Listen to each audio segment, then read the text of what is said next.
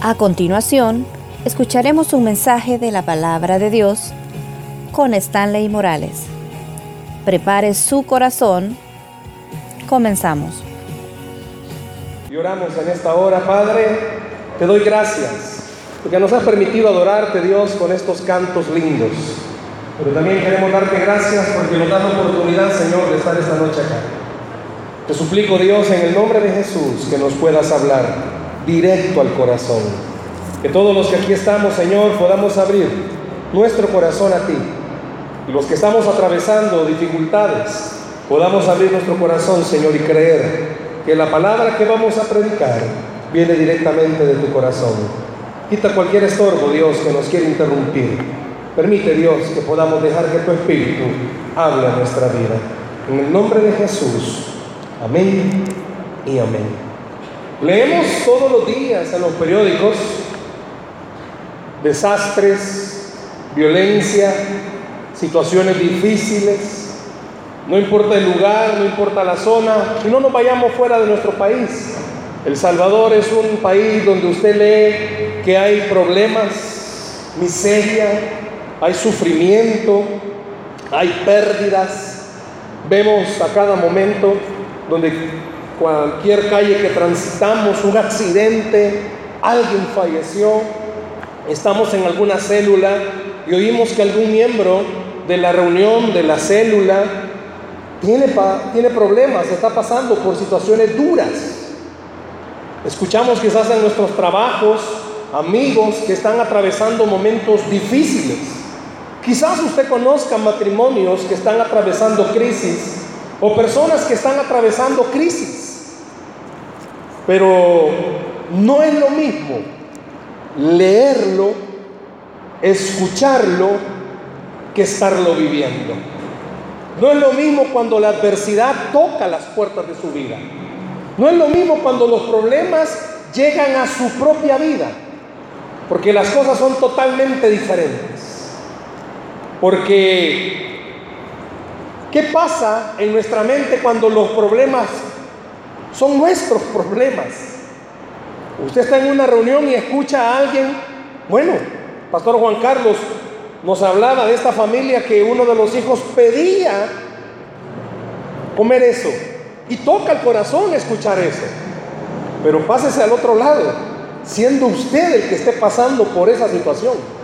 Siendo usted, quizás es bien difícil cuando atravesamos esas situaciones. Pero hay una pregunta. ¿Cómo querrá Dios que usted y yo reaccionemos cuando somos nosotros los que estamos pasando por problemas? ¿Qué es lo que está tratando Dios de enseñarnos cuando somos nosotros los que estamos metidos en la dificultad? Permítame compartir en esta noche este mensaje. Vamos a descubrir que los problemas, que la adversidad es una herramienta que Dios usa. La adversidad es una herramienta que Dios usa. Vaya conmigo a la segunda carta del apóstol San Pablo a Corintios, segunda de Corintios capítulo 11, vamos a leer del versículo 23 en adelante. Segunda de Corintios capítulo 11, versículos 23 en adelante. La adversidad, herramienta de Dios. La adversidad es una herramienta que Dios usa.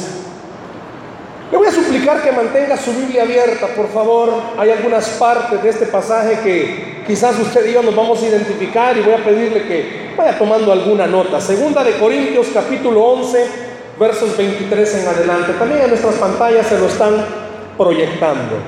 Segunda de Corintios capítulo 11, versos 23 en adelante. ¿Lo tenemos, iglesia? Amén. Vea lo que dice la escritura. Son ministros de Cristo como si estuviera loco hablo. Yo más. En trabajos más abundante. En azotes sin número. En cárceles más. En peligro de muerte. ¿Cómo dice ahí? Muchas veces de los judíos cinco veces he recibido 40 azotes menos uno. Tres veces he sido azotado con varas. Una vez apedreado. Tres veces he padecido naufragio.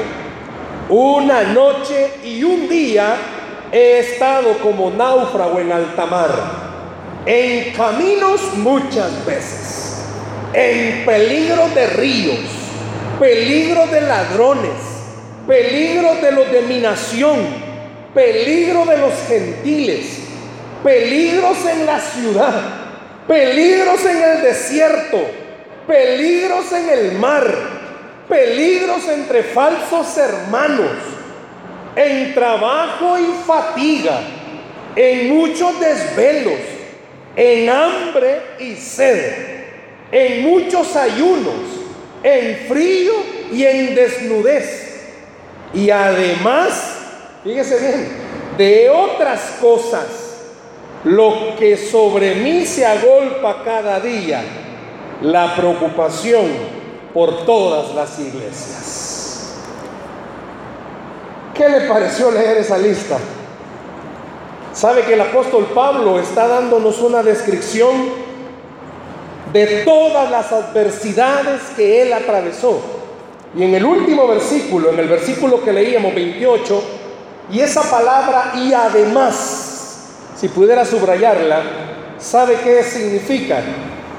en el original griego y miles de cosas. Imagínense todas las situaciones que el apóstol Pablo enfrentó. Y le hago una pregunta, ¿quién fue Pablo? No fue alguien que Dios usó tremendamente. El Nuevo Testamento tiene 27 libros, entre cartas y libros. Y el apóstol Pablo escribió 13 cartas. Un poquito más de la mitad del Nuevo Testamento fue escrito por el apóstol Pablo. Fue alguien usado tremendamente por Dios. Primer misionero. Así se le conoce al apóstol Pablo como el primer misionero. Usado en una forma tremenda por Dios. Y en esta carta Pablo está hablando acerca de todos los padecimientos. Claro, y dejó mucho sin contar. Que él vivió como cristiano. Y es más, en un versículo que usted y yo hemos leído,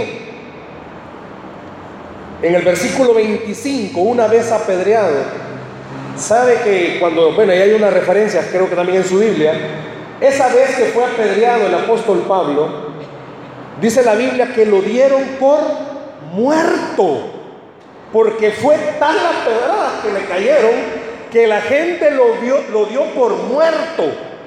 O sea, el apóstol Pablo en este capítulo está describiendo algo que a cualquiera de nosotros en una forma humana nos vendría la pregunta, y bueno, ¿y no que el apóstol Pablo era un instrumento de Dios? ¿Por qué Dios le permitió atravesar por todas estas situaciones? ¿Por qué permitió que sufriera de esa manera? Y quiero agregarle algo, hermanos. Dice la historia que el apóstol Pablo murió enfrentando a los romanos, sufriendo. Porque el apóstol Pablo no murió de viejito. El apóstol Pablo no murió porque ya le da avanzada, se lo llevó. Dice la historia, ¿sabe cómo murió el apóstol Pablo? Decapitado. Quiere decir que hasta en el último momento de su vida, sobre la faz de la tierra, Dios permitió que el apóstol Pablo sufriera adversidades. Desde la perspectiva humana, si usted y yo nos pusiéramos, y seamos honestos con lo que voy a mencionar, parecería ser bien injusto, ¿verdad? Todas las cosas que el apóstol Pablo vivió. Imagínese un gran instrumento de Dios llevando el Evangelio, llevando la palabra, predicando, abriendo iglesias, levantando obreros. Pero al leer toda esta descripción de sus padecimientos, en nuestra humanidad podríamos decir, esto es algo injusto. Pero sabía que el apóstol Pablo llegó él a comprender y a entender, mi sufrimiento es de bendición ¿Escuchó? Mi sufrimiento es de bendición. Usted sabe lo que está viviendo. Si pudiéramos escucharle a cada uno de ustedes en esta noche, contarnos acerca de las adversidades que usted está atravesando, yo le invitaría, yo no sé cuánto, pero con convicción, con seguridad, y no solo por decirlo, sino porque de verdad lo cree, puede decir, mi problema, mi adversidad, en realidad es una bendición para mi vida. ¿Escuchó eso? ¿Cuánto se pudieran en esta noche? Bueno, si usted pudiera hacer la lista, cambiándole a usted, ¿verdad? Esto fue lo que Pablo vivió. Si yo le pudiera pedir en esta noche que hiciera una lista desde que ha aceptado a Cristo, todos los padecimientos, todos los sufrimientos, todas las dificultades, todas las adversidades que ha vivido hasta el día de hoy, y las pudiera enumerar, ¿a cuántos de ustedes, hermanos, quizás ha llegado una enfermedad a azotarlos? Llegó una situación económica a desbarancarlos. ¿A cuántos de ustedes en el matrimonio les apareció una sorpresa de la noche a la mañana y no se la esperaban? ¿A cuántos en el trabajo les apareció una dificultad que no se la esperaba? Si usted pudiera hacer una lista, ¿cree usted que pudiera llegar en algún momento a llegar a comprender como Pablo y decir, porque lo vamos a ver más adelante, lo que yo he sufrido en realidad ha sido una bendición de parte de Dios para mi vida. Porque Pablo llegó a entender que a través de ese problema, a través de esa situación de escasez, porque Pablo lo menciona, no tenía para comer, a través de esa situación problemática, era la forma en la que Dios podía manifestar su poder sobre la vida de Pablo.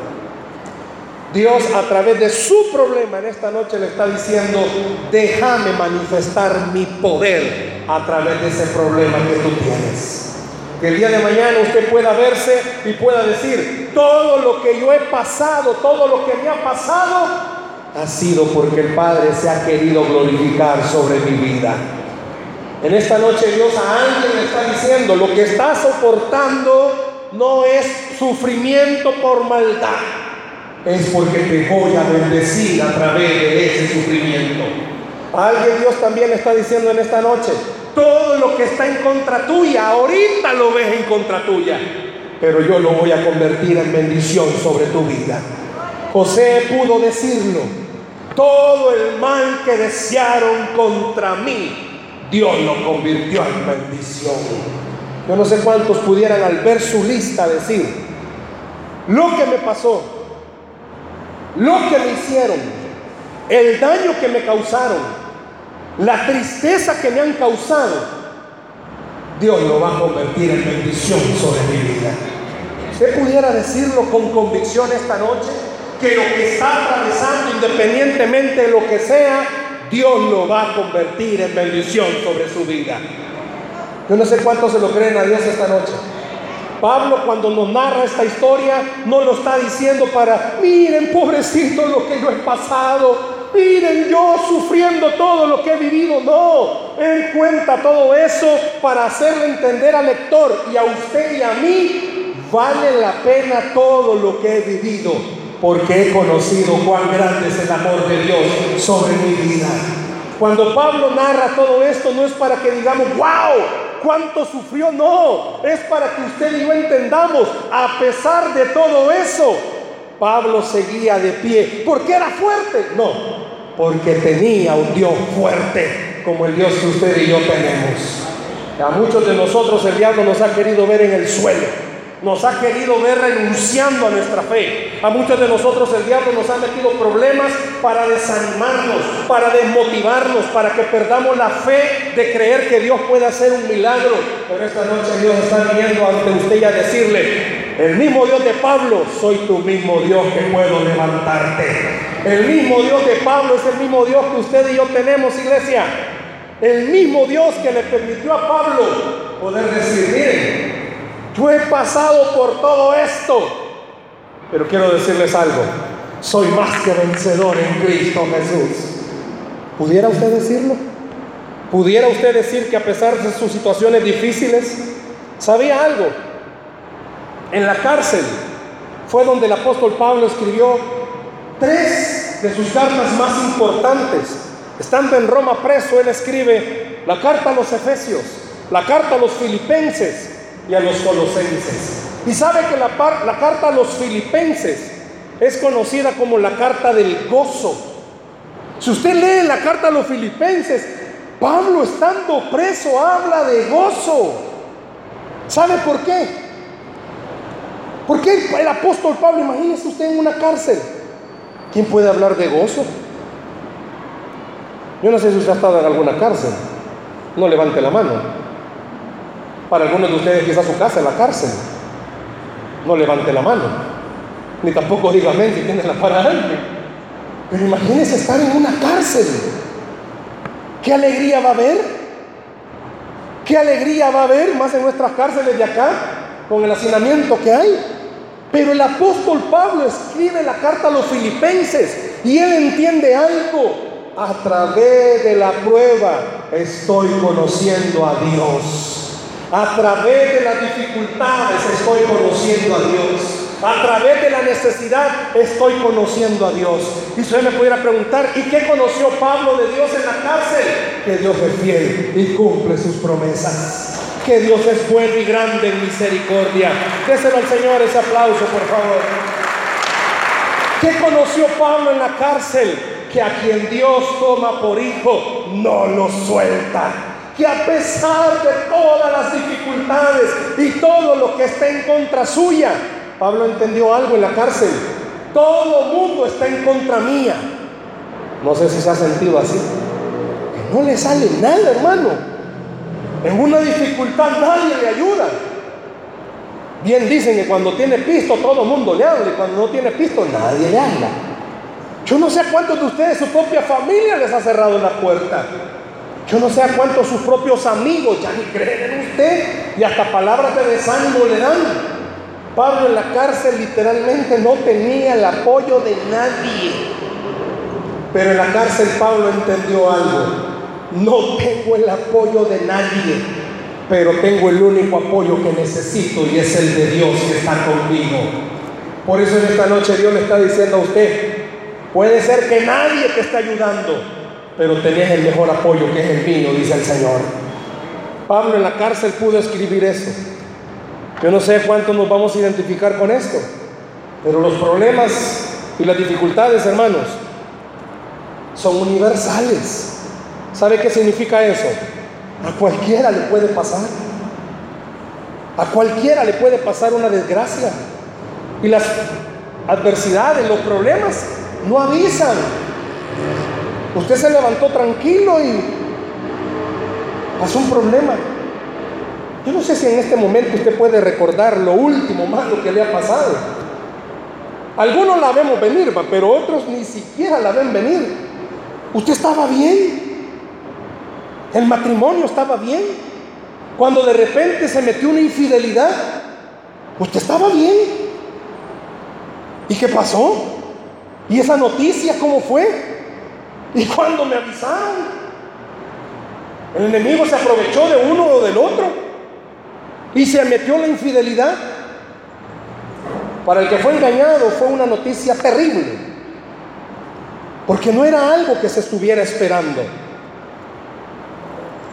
Y los problemas son dolorosos. Si pudiéramos en esta noche preguntarles, ¿cuántos de ustedes hermanos todavía su necesidad, su problema, su aflicción les sigue doliendo? Y fue hace no sé cuánto. Las adversidades, por eso Pablo narra esto. Y se recordaba bien ¿Usted cree que recibir 40 azotes menos uno se iba a olvidar tan fácil? Los judíos no castigaban, los romanos, perdón, no castigaban dando 40 caballos azotes, sino que la ley era 40 menos uno, porque ya cuando iban por el 39 paraban para no darle más. Pero imagínense después de, de 39 latigazos, ¿y cuántas veces se la dieron? Tres. ¿Usted cree que el cuerpo de él no tenía marcas? Hermanos, ¿cuántos de nuestros cuerpos o nuestros corazones tienen marcas? ¿Cuántos de nuestras vidas han sido marcadas por los problemas? Y no crea que el apóstol Pablo lo cuenta con resentimiento. Vean mis marcas.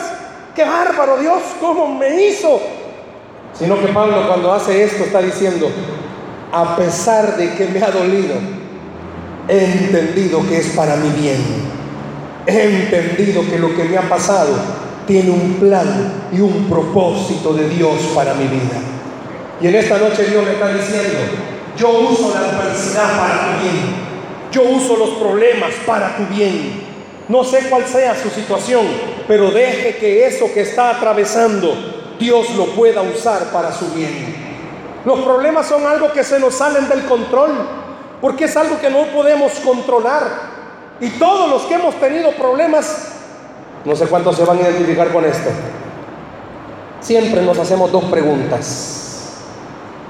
Vamos a ver si usted se las ha hecho. ¿Cuál es la primera pregunta cuando tenemos un problema? ¿Y por qué? ¿Y por qué, alguien? ¿Y por qué? ¿Qué hice de mal? Yo no sé cuántos de ustedes le han dicho, no diga eso, que es malo. ¿Sabe que hasta Jesús dijo, ¿y por qué? Dios mío, Dios mío, ¿por qué me ha desamparado? El por qué es una respuesta de nuestra naturaleza. Porque nuestra mente nos dice, nos congregamos, servimos, oramos. Es por lógica que los problemas no estén cerca de nosotros.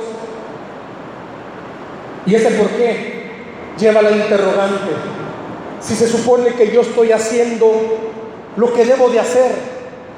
¿Por qué hay gente que es mala y no le pasa nada? ¿Cuántos de ustedes alguien le hizo algo y ese alguien que le hizo algo, si parece que le va mejor que a usted? Y surge la pregunta, ¿y por qué a mí? Jesús, al haber atravesado todo lo que atravesó, y haber hecho la misma pregunta que usted hizo. ¿Sabe qué estaba queriendo decir en el Evangelio de Mateo cuando pregunta, Dios mío, Dios mío, ¿por qué me has abandonado? Porque Jesús quería que cuando usted lo leyera, usted y yo entendiéramos. Él sabe lo difícil que es atravesar una situación dura. Y porque Él lo sabe, le entiende. Jesús sabe y le entiende a usted cuando usted se viene desanimado. Jesús entiende cuando hay tristeza en su corazón y cuando a pesar de que ya pasaron años, todavía le sigue doliendo lo que pasó. Esa pregunta, ¿por qué? Significa que Él entiende lo que usted está atravesando. Pero la otra pregunta es, ¿quién es el culpable? ¿Quién es el culpable de lo que yo estoy pasando? ¿Quién? No sé cuántos de ustedes en algún momento se han preguntado, ¿quién es el causante de mi desgracia? Pues, porque somos humanos y siempre andamos buscando un culpable. Entraron a una crisis económica y ¿quién es el culpable? Preguntan los chicos y la mamá rápidamente, tu tata. O al revés, tu nana. Porque siempre hay que buscar un culpable. ¿Y quién fue el culpable? ¿Y quién hizo esto? Yo quiero recordarle algo en esta noche. Los problemas son una herramienta que Dios usa. No pierda de vista eso. Pero ¿sabía usted que muchos de nuestros problemas son consecuencia de nuestras decisiones? Usted solo gana 100 y gasta 300. ¿De quién es la culpa? Del banco. ¿Para qué le han dado tarjeta? ¿De quién es la culpa? Si usted tiene problemas por consecuencia de cosas que usted hizo, usted debe de comprender algo. Dios quiere enseñarle una lección. Por eso es una herramienta. Muchas veces con mi esposa nos han comentado algo. Situaciones económicas difíciles. Y gente que Dios, y quieren que Dios lo saque ya del problema. Pues sí, pero fueron sus malas decisiones los que lo llevaron ahí. Yo no sé si en esta noche usted puede hacer una autoanálisis. ¿Qué cosas ha hecho usted que son consecuencia de sus problemas? Muchas veces no. Yo quiero que recuerde también que los problemas muchas veces son parte de lo que el diablo usa. Job estaba tranquilo. La Biblia dice que él estaba tranquilo, pero le pidió permiso a Dios para irlo a molestar. Y muchas de las cosas que usted y yo atravesamos son porque el enemigo nos ha puesto esas trampas. ¿Usted estaba bien? ¿En el matrimonio estaba bien? En el caso de la esposa usted estaba bien, pero el enemigo usó a la ciguanada para que se metiera. O en el caso del esposo, el enemigo usó el cipitillo para que metiera. Y ahí está. Hay consecuencias. Hay situaciones que uno no puede dejar de un lado de decir es cierto, Señor. Los problemas que yo estoy atravesando son consecuencias de mis decisiones. Pero también hay que entender algo. El enemigo trabaja. Él no quiere verle a usted bien. El enemigo no quiere que usted tenga paz. El enemigo quiere que usted tenga dificultades. El enemigo cuando mira que un hogar está estable va a meter cualquier problema para desestabilizarlo. El enemigo cuando ve que usted está bien en su trabajo va a meter cualquier cosa para desestabilizarlo. Pero no olvide algo. Aunque el enemigo sea el que esté provocando estas cosas, usted debe de llegar a comprender y entender algo. Dios nos ama de tal forma que dio a su Hijo Jesucristo para morir por nosotros. Si pudo dar a Jesús, el amor de Él es tan grande que también va a ayudarle a usted a salir de la prueba. El amor de Dios es tan grande que va a ayudarle a salir de su dificultad. El amor de Dios es tan grande que va a permitirle que aunque ande en valle de sombra de muerte, no le pase mal alguno. El amor de Dios es tan grande, déselo a Él, por favor, que no va a permitir, así como no permitió con Job. ¿A cuántos esta noche Dios nos está diciendo, los problemas que estoy usando son para bendecirte? ¿Cuántos pudieran de verdad, después de lo que hemos hablado, decir, mi problema es de bendición? Mi problema es de bendición porque estoy conociendo a Dios como no lo conocía antes. Dice la Biblia que Job, después de todo lo que atravesó, después de todo lo que pasó, usted y yo los problemas, hermanos, tenemos amigos como los de Job. Tenemos amigos que en vez de ser amigos como fueran nuestros enemigos. Sí, de eso murió mi abuela. Ah, sí, no, no se preocupe, en tres meses la sacan de la casa, hay que buscar dónde. Ah, sí, no, no te preocupes, mira, metete con loco porque ahí vas a encontrar rápido. En vez de darle palabras de ánimo, nuestros enemigos como que fueran, nuestros amigos como eran nuestros enemigos. Pero a pesar de todas esas cosas, yo no sé si en esta noche usted al ver su propia lista, usted puede decir, Señor, lo que para mí es pérdida, tú lo vas a convertir en ganancia para tu gloria. Lo que el día de hoy para usted es pérdida, deje que Dios lo convierta en ganancia para su gloria. Lo que el día de hoy para usted es llanto, permita que Dios lo convierta en gozo. Lo que el día de hoy para usted es escasez, permita que Dios lo convierta en provisión. ¿Cómo usted va a saber que Dios provee si no pasa por una situación económica difícil? ¿Cómo va a saber usted que Dios sana si no pasa por una situación de enfermedad? La Biblia dice, Él es mi pastor, nada me faltará. Y en medio de la prueba, Pablo pudo atravesar todo esto. ¿Usted qué cree que vino a la mente de Pablo después del primer azote? ¿Qué viene a su mente cuando tiene un problema? Hermanos, honestamente, ¿cuántos de ustedes han querido dejar de seguir al Señor? No, hombre, si antes de venir a Cristo estaban mejor que ahorita.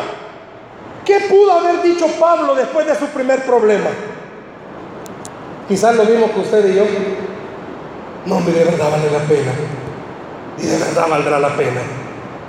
Pero Pablo a medida que iba pasando sus días entendió algo. Vale la pena. Porque es algo que Dios está usando para bendecir mi vida. Yo no soy el mismo después de esta prueba. Yo no sé si usted puede verse y entender, usted ya no es la misma, usted ya no es el mismo después que ha pasado una prueba. ¿Sabe por qué? Porque ha crecido en la fe y ha llegado a entender algo. Mis ojos han podido ver la gloria de Jehová sobre mi vida. Usted no tenía para comer, hermano. Y Dios usó a alguien. Y no es que, ay, qué buena gente el hermano, no. Es la mano de Dios proveyendo a sus hijos. Usted no tenía trabajo y de repente alguien es que tengo un amigo bien buena onda que me ha contratado. No, hermano, no fue un amigo buena onda. Es el Dios todopoderoso que usted tiene. Así como estaba contando lo de este testimonio de la canasta que llevaron. Nosotros, como decía pastor Juan Carlos en la red, todos los lunes les pedimos a los líderes y les suplicamos que nos lleven algún víver, no para nosotros, sino que vamos recogiendo una canasta. Ya cuando está algo grandecita, oramos que Dios nos ponga a alguien. Yo he contado esto algunas veces. Un día con mi esposa orando y miramos, y aquí se lo vamos a dar ahora. Bueno, oremos y Dios me puso a alguien. Y cuando llamé a ese alguien, sinceramente los ojos se le llenaron de lágrimas, porque cuando vio lo que le estábamos dando, dijo, y sabe que hoy en la mañana ni me querían dar fiado en la tienda, porque no teníamos para comer. Puede ser que usted diga, ah, suerte, no, no es suerte, es el Señor cuidando a sus hijos. Usted está pasando por dificultades, pruebe a Dios y se va a dar cuenta de algo. Dios es grande en amor. Y Él no va a permitir que su sufrimiento quede así nomás. Hermanos, usted está pasando por un problema. Ese problema Dios quiere usarlo para bendecirle. Usted ya no va a ser el mismo después de salir de ese problema. Vea conmigo rápidamente, segunda de Corintios 12:9, se lo van a proyectar. Segunda de Corintios 12 9. Vean lo que el apóstol Pablo está diciendo. Muchos de ustedes lo conocen y me ha dicho, ¿qué le ha dicho? Bástate mi gracia, porque mi poder se perfecciona en la debilidad. Pero vean la última parte. Por tanto, de buena gana me gloriaré, más bien para que repose sobre mí el poder de Cristo. ¿Sabe qué estaba diciendo Pablo? Si usted va en el contexto leyendo, después de haber dado toda la lista de sus dificultades, llega al capítulo 12 y llega a entender algo. Después de que él le pidió a Dios, quítame esto. Pablo llegó a entender que era necesario todo lo que estaba pasando, porque era la única forma que iba a poder conocer el amor de Dios sobre su vida. Yo no sé si usted en esta noche tiene un testimonio que dar del amor de Dios sobre su vida. Yo no sé si usted ha visto que en una forma milagrosa alguien, Dios lo hizo. Viene a mi mente y con el permiso de esta hermana que aquí está, que casi de la familia. Una situación económica difícil por malas decisiones de su esposa en un momento dado. Se metieron a un zulío financiero tremendo y a un banco le debían más de 300 mil, creo. Ahí está la, por ahí está la cantidad. Y de repente, una situación económica difícil, bien difícil. Iban a embargar muchas cosas. Pero cuando vino la prueba surgieron las preguntas, ¿y por qué? ¿Y por qué? Pero siempre Dios le habló a la esposa que orara, que creyera que Dios es fiel. Yo sé que en ese momento es como, no, me como Dios va a ser fiel. Pero ore, Dios es fiel. De repente en una de las reuniones nos cuenta algo sobrenatural que solo Dios puede hacer le hablan del banco a esta persona, al esposo de esta hermana, y le dicen, sabe, venga a traer la carta porque usted ya no nos debe nada. Y no es que alguien pagó, es que Dios fue el que pagó. ¿Y sabe qué significa eso? Que a pesar de las dificultades, Dios sigue teniendo cuidado de sus hijos. Que a pesar de que usted vea todo oscuro, Dios quiere que en esta noche usted entienda, Él usa la adversidad para enseñarle que donde no hay puertas, Él es especialista en abrirlas. Que Él usa todos los problemas para enseñar algo. Su servidor siempre al final que predica dice algo, que al que cree todo le es posible. Yo sé que es difícil en medio de los problemas, pero al que cree todo le es posible. Y en esta noche Dios le está diciendo, tu problema cree que voy a usarlo para bendecirte. Lo que ahora le quita el sueño, iglesia, créale al Señor, va a ser de bendición para su vida. Lo que el día de hoy a usted le ha significado lágrimas, Dios lo va a convertir en gozo sobre su vida y sobre su familia. Pudiera como Pablo decir, me gloriaré en mis problemas, porque es la forma en la cual la gente puede entender cuán grande es Dios. Yo no sé si usted pudiera decir lo mismo que dijo David cuando estaba enfrente de Goliat. Yo quisiera que viera su problema en este momento y pudiera decir las mismas palabras de David. Hoy sabrán que hay Dios en este lugar. Que usted se pare en su casa viendo sus problemas y que usted haga un acto de fe y pueda decir, hoy sabrán qué clase de Dios es la que yo tengo, porque tengo un Dios todopoderoso que cumple sus promesas. ¿Qué le ha prometido Dios? ¿Cuántos testimonios tiene usted? Sus hijos estaban perdiendo, pero fue más grande el poder de Dios.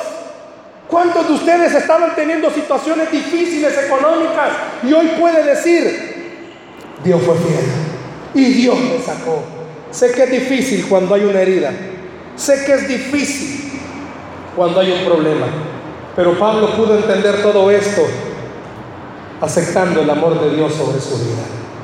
Yo no sé si en esta noche alguien Dios le está diciendo, ¿sabes cuál es el mayor problema que tenés? Que no crees que yo puedo hacer el milagro. ¿Sabe que muchas veces nuestro problema no es lo que nos falta? Es creer que Dios puede darnos lo que nos falta. Y en esta noche Dios le está diciendo, yo puedo darte lo que te falta. Pero tengo que enseñarte a creer que puedo darte lo que te falta. Dios está necesitando que usted y yo esta noche podamos hacer un acto de fe. Yo no tengo, pero Él ha dicho que puedo tener. Me hace falta, pero Él ha dicho que puede proveer. Está difícil, pero Él ha dicho que Dios es lo imposible. Y es que ya intentamos todo. Es que Él ha dicho que Él cambia las cosas y las hace nuevas. ¿Por qué no permite que en esta noche Dios le enseñe que sus problemas sus dificultades son para que el poder de Dios se manifieste. Que la gente que sabe que usted tiene problemas, que sabe que tiene dificultades, que le conocen, puedan ver un cambio en usted y quizás le van a preguntar, ¿qué? ¿Ya se solucionó todo? No, va a ser quizás su respuesta. Y la gente va a preguntarle, ¿y entonces por qué andas tan bien? Ah, porque he entendido algo. Dios se encarga de mis problemas y Él me va a sacar de donde yo estoy. Alguien decía por ahí, si usted cree que Dios puede abrir la puerta, entonces tenga fe que Dios va a abrir la puerta. Había una persona que estaba orando con su familia para que Dios proveyera, porque no tenían para comer. Y todos los días oraban que Dios proveyera para comer. Y Dios proveía. Pero llegó un momento en el que los padres se dijeron el uno al otro, ya no hay. ¿Qué hacemos? Y el hijo menor venía con el plato ya a ponerlo sobre la mesa. Y el papá le quiso decir en ese momento, regresate que no vamos a comer. Y la esposa lo detiene y le dice, no hagas eso. Ellos han visto que por fe siempre hemos puesto el plato sobre la mesa. Y si no provee Dios esta noche, ellos van a entender que hoy no iba a proveer Dios, pero no vamos a matarle su fe. Y así fue. Todos pusieron su plato sobre la mesa y estaban orando. A orar iban cuando el hijo menor les pregunta, ¿y dónde está lo que vamos a comer? Y el padre agarró al oro y le dijo, no, esta noche Dios nos va a enseñar que aunque no nos ha proveído, Él sigue siendo bueno. Y oraron y no comieron. Al día siguiente, cuando se levantaron, el, el papá se levantó muy de mañana quebrado, llorando, diciéndole, ¿qué nos estás queriendo enseñar Dios? Y el llanto era fuerte como padre. Y el hijo menor se despierta y llega donde el papá y le dice, papá, ¿por qué estás llorando? No, estoy hablando con Dios. ¿Qué? Te dijo que nos va a proveer para hoy. No me ha dicho nada todavía, le dijo. Y el hijo comenzó a orar con él y comenzó a decirle, Dios, el hijo, gracias porque me has enseñado a través de mi Padre que aunque no proveas, tú sigues siendo bueno. Se levantaron y cuando iban a comer, pusieron todos como siempre el ritual los platos. Y el hijo menor le dijo a los papás, ¿me permiten orar? Y el hijo menor dijo, Señor, gracias porque me has enseñado que aunque no proveas eres bueno, pero tengo hambre. Y todos comenzaron a llorar. Y créanme, cuando estaba leyendo y todavía me quedo, todos comenzaron a llorar en la familia. Y la mamá le dice a todos, no, hoy este día Dios nos va a enseñar algo nuevo. Dios nos va a enseñar que a que cree todo le es posible. Y comenzaron a orar y comenzaron a decirle, Señor, gracias, porque por fe tú nos vas a proveer para comer. Y el esposo comenzó a llorar más y le dijo, no digas eso, porque no sabes si Dios va a proveer. Cuando terminaron de orar y se iban a levantar, suena el teléfono y le dicen los miembros de la iglesia donde ellos se congregaban, hermano, sabe que tuvimos problemas y perdimos su número, pero lo encontramos porque tenemos una canasta para ustedes. Podemos llegar. Y cuando llegaron, la canasta no era para una semana, no era para dos semanas la canasta era para un mes, porque Dios cumple sus promesas. A veces no va a responder en el momento, a veces la respuesta no va a llegar en el instante, pero Dios quiere enseñarle algo, de que responde, responde, porque Él cumple sus promesas. Déselo al Señor ese aplauso, por favor. De que responde, responde, porque Él cumple sus promesas. Quizás el día de hoy usted no entiende por qué le pasó lo que le pasó, pero Dios está enseñándole algo. Lo que a usted le está causando dolor, permita que Dios le demuestre que es de bendición para su vida. Lo que el día de hoy a usted le cuesta entender cómo Dios va a usar esto para mi bien, deje que esta noche Dios le enseñe, pues sí, es para tu bien, porque al que cree, todo le es posible. Démosle un aplauso al Señor, por favor, en esta noche. Déselo fuerte ese aplauso a Dios. Pudiera usted decir en esta noche, me gloriaré en mis problemas, porque ahí es donde puedo ver algo. Dios es fiel y cumple sus promesas. ¿Por qué no cierra sus ojos un momento, por favor? Cierre sus ojos un momento, por favor.